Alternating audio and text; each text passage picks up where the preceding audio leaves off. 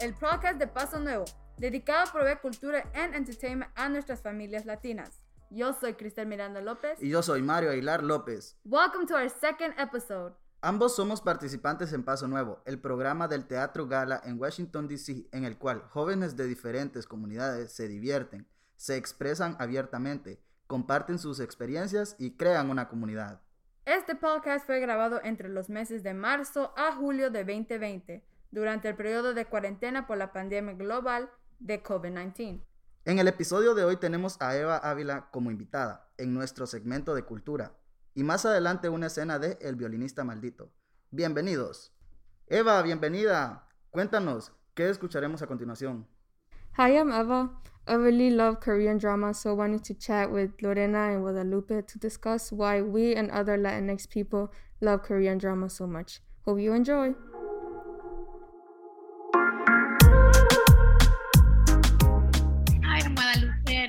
Director of Paso Nuevo. Hi, my name is Lorena. I'm currently working. I'm also studying to become a nurse, and I love Korean drama. So, Lorena, who introduced you to K dramas? It all started in high school. I had a friend, um, and she was into them, and she started to talk about it, and she said, "You should try it. You should watch one."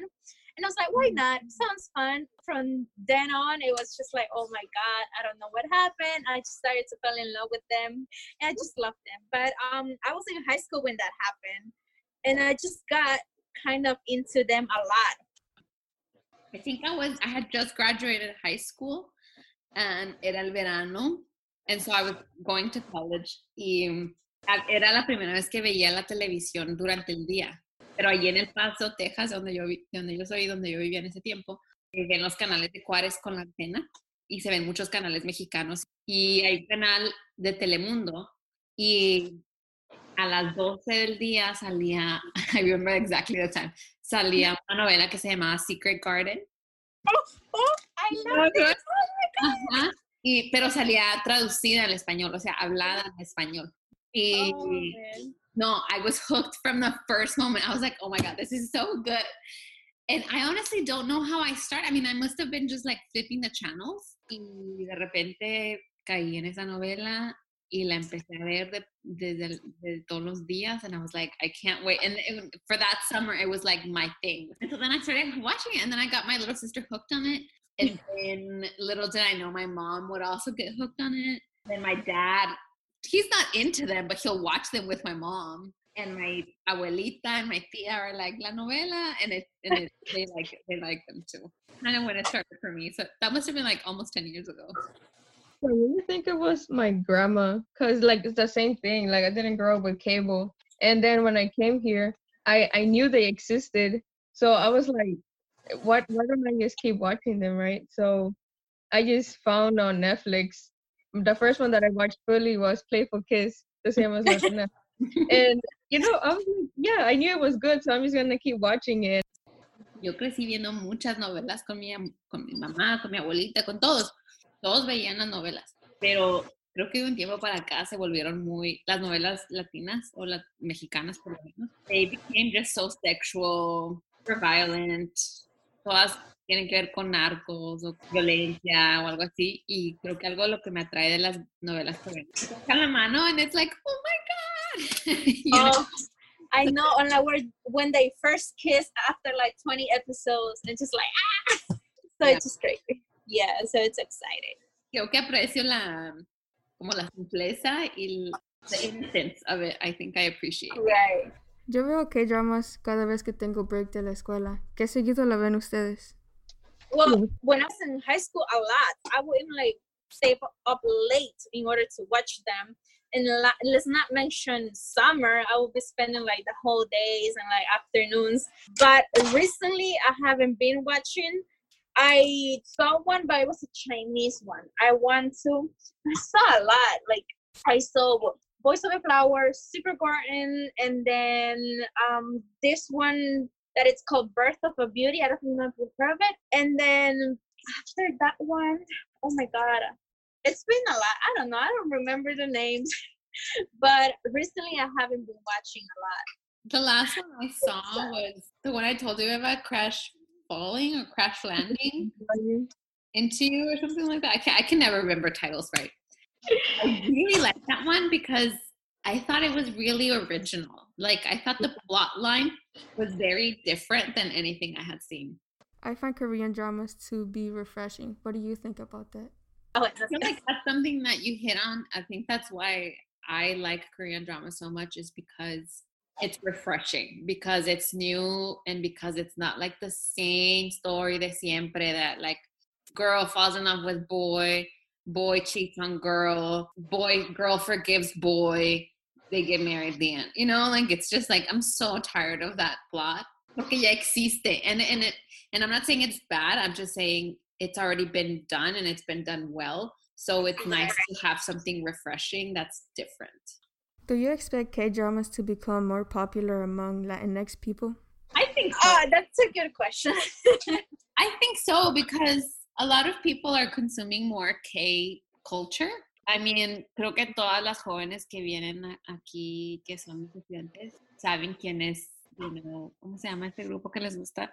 BTS. BTS. Oh my God, todas, todas. They're like BTS fans, all of them. Well, si no son fans, saben de ellos. Y inclusive hasta los varones dicen, oh my God, los de BTS, los, los que les gustan a las niñas. And I think that with K-pop y luego with Korean beauty, I think that it will. I think that it's gonna keep expanding. And I would love it. yeah, I mean, I think it also depends as I like new things. I like to explore new things because back in high school, I had like a lot of friends from different countries and everything. I had a friend from China, Japan. I even got a friend from Korea.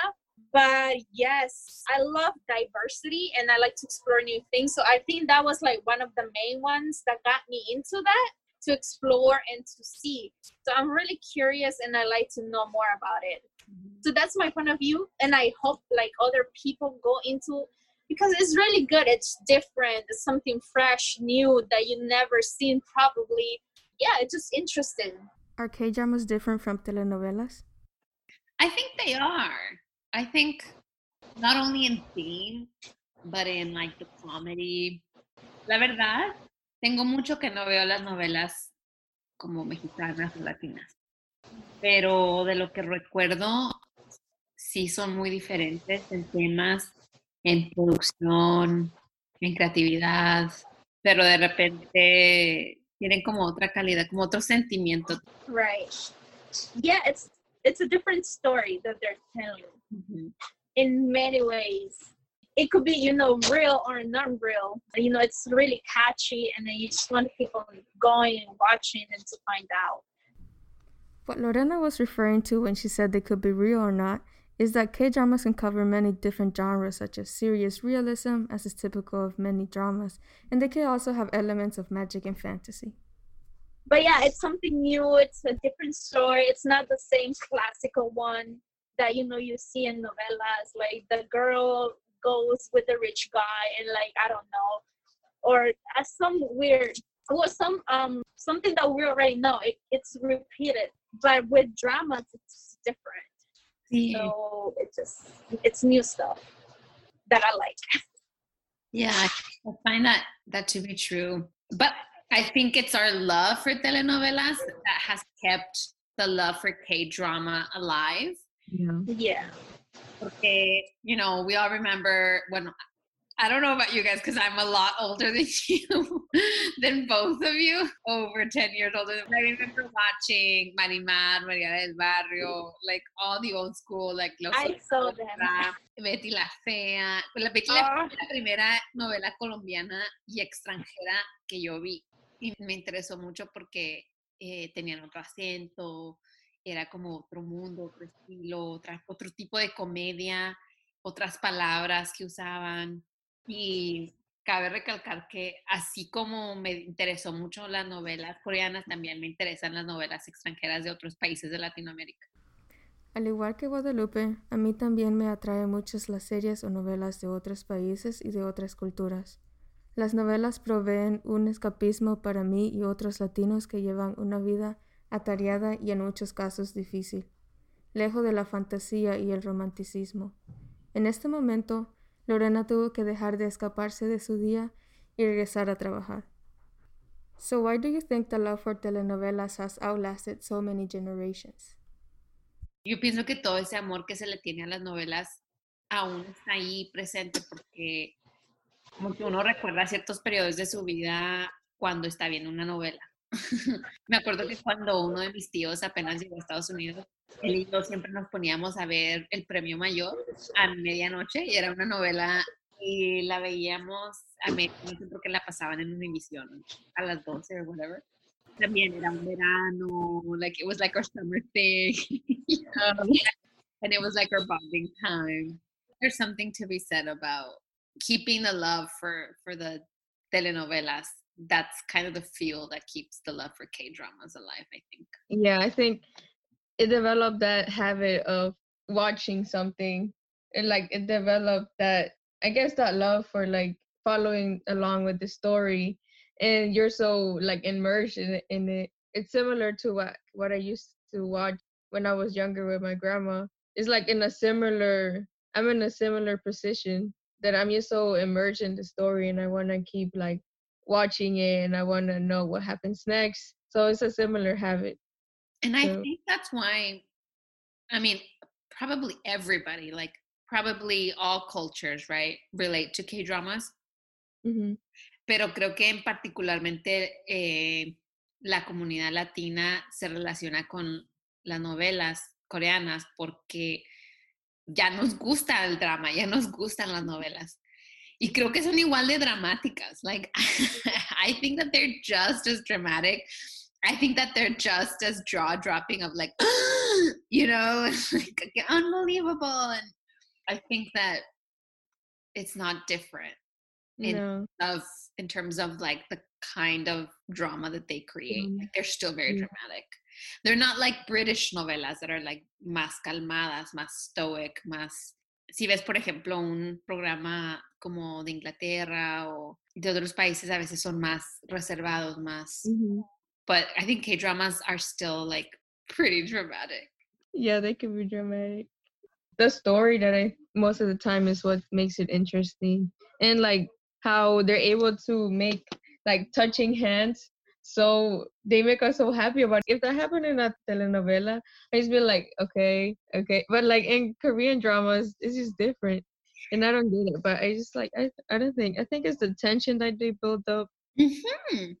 Creo que tiene mucho que ver eso mismo con la tensión hmm que se permiten crear. Y Yeah. creo que también estamos tan acostumbrados a que nos den el beso en la tercer episodio. yeah Y creo que también eh, conforme han pasado los años han crecido, how am I saying? Like, we are so desensitized to the sensuality and sexuality in novelas yeah that it doesn't faze us. Like, it's just natural for them to kiss. It's just natural for them to be literally half naked on the camera. And I think that we're so used to it that we don't appreciate when romance happens in the novelas. yeah Or maybe we do, I don't know. There's just a lack of creativity of how to create tension and sensuality. yeah Or if you're watching with your hermanita or your hermanito or with your grandma, mm-hmm. you're like, ay Dios mío, ¿qué está pasando ahorita? Porque, you know? Korean dramas they're good at developing that appreciation Thank you to Lorena and Guadalupe for taking time out of their day to talk with us. Hope you liked this segment. If you're interested in watching K dramas, they're available on many platforms such as Netflix and Viki. Hashtag not sponsored. Paso Nuevo es el programa bilingüe para jóvenes del Teatro Gala en Washington, D.C.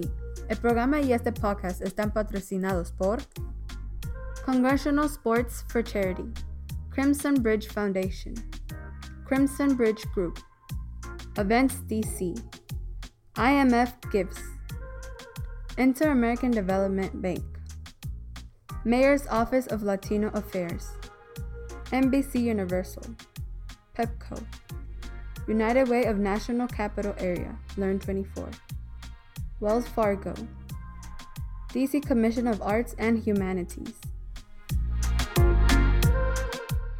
Gracias por seguir con nosotros. El día de hoy tenemos el segundo episodio de El violinista maldito. Esta obra fue escrita para el escenario, pero debido a la pandemia fue grabada por Zoom por los actores de Paso Nuevo. Disfruten. Escena 2. El recuerdo. Esta es la historia de Leónidas, un joven de 25 años, un joven con nada en la vida. Leónidas siente que su vida no tiene sentido, con algunos días de baja autoestima, donde no tiene a nadie, pues su madre lo abandonó a la edad de 10 años. No tiene muchos recuerdos de ella su padre, el único que de él cuidaba, murió cuando él tenía 18 años. Viviendo solo en un cuarto, gracias a su trabajo de limpieza, es donde obtiene dinero para sobrevivir. Lo único que cree que tiene es a su novia, la persona que más ama en este mundo. La única manera de olvidarse de todo lo malo es escuchando música de ópera y a la vez recordando a su abuela, que fue una violinista muy conocida. Un día él recuerda una de las conversaciones que tuvo con su abuela hace mucho tiempo. La iluminación cambia hacia otra parte del escenario, donde se encuentran Leonidas y su abuela en una sala. Hijo, logra tus sueños, pase lo que pase, esfuérzate por lo que más quieres. Yo desde joven siempre quise convertirme en una violinista y mira, ahora soy muy conocida a nivel mundial. Todo lo necesario es que luches por lo que quieres. Sí, abuela, lograré mis metas. Tengo un regalo para ti. ¿Qué es? Quiero que conserves mi violín. Este me ha acompañado desde el inicio de mi carrera. Sé que tú eres la persona indicada para tenerlo. Gracias. Le daré el prestigio que se merece. Lo sé, hijito. Tienes un gran futuro por adelante. La abuela le da un tierno abrazo y le entrega el violín cuidadosamente.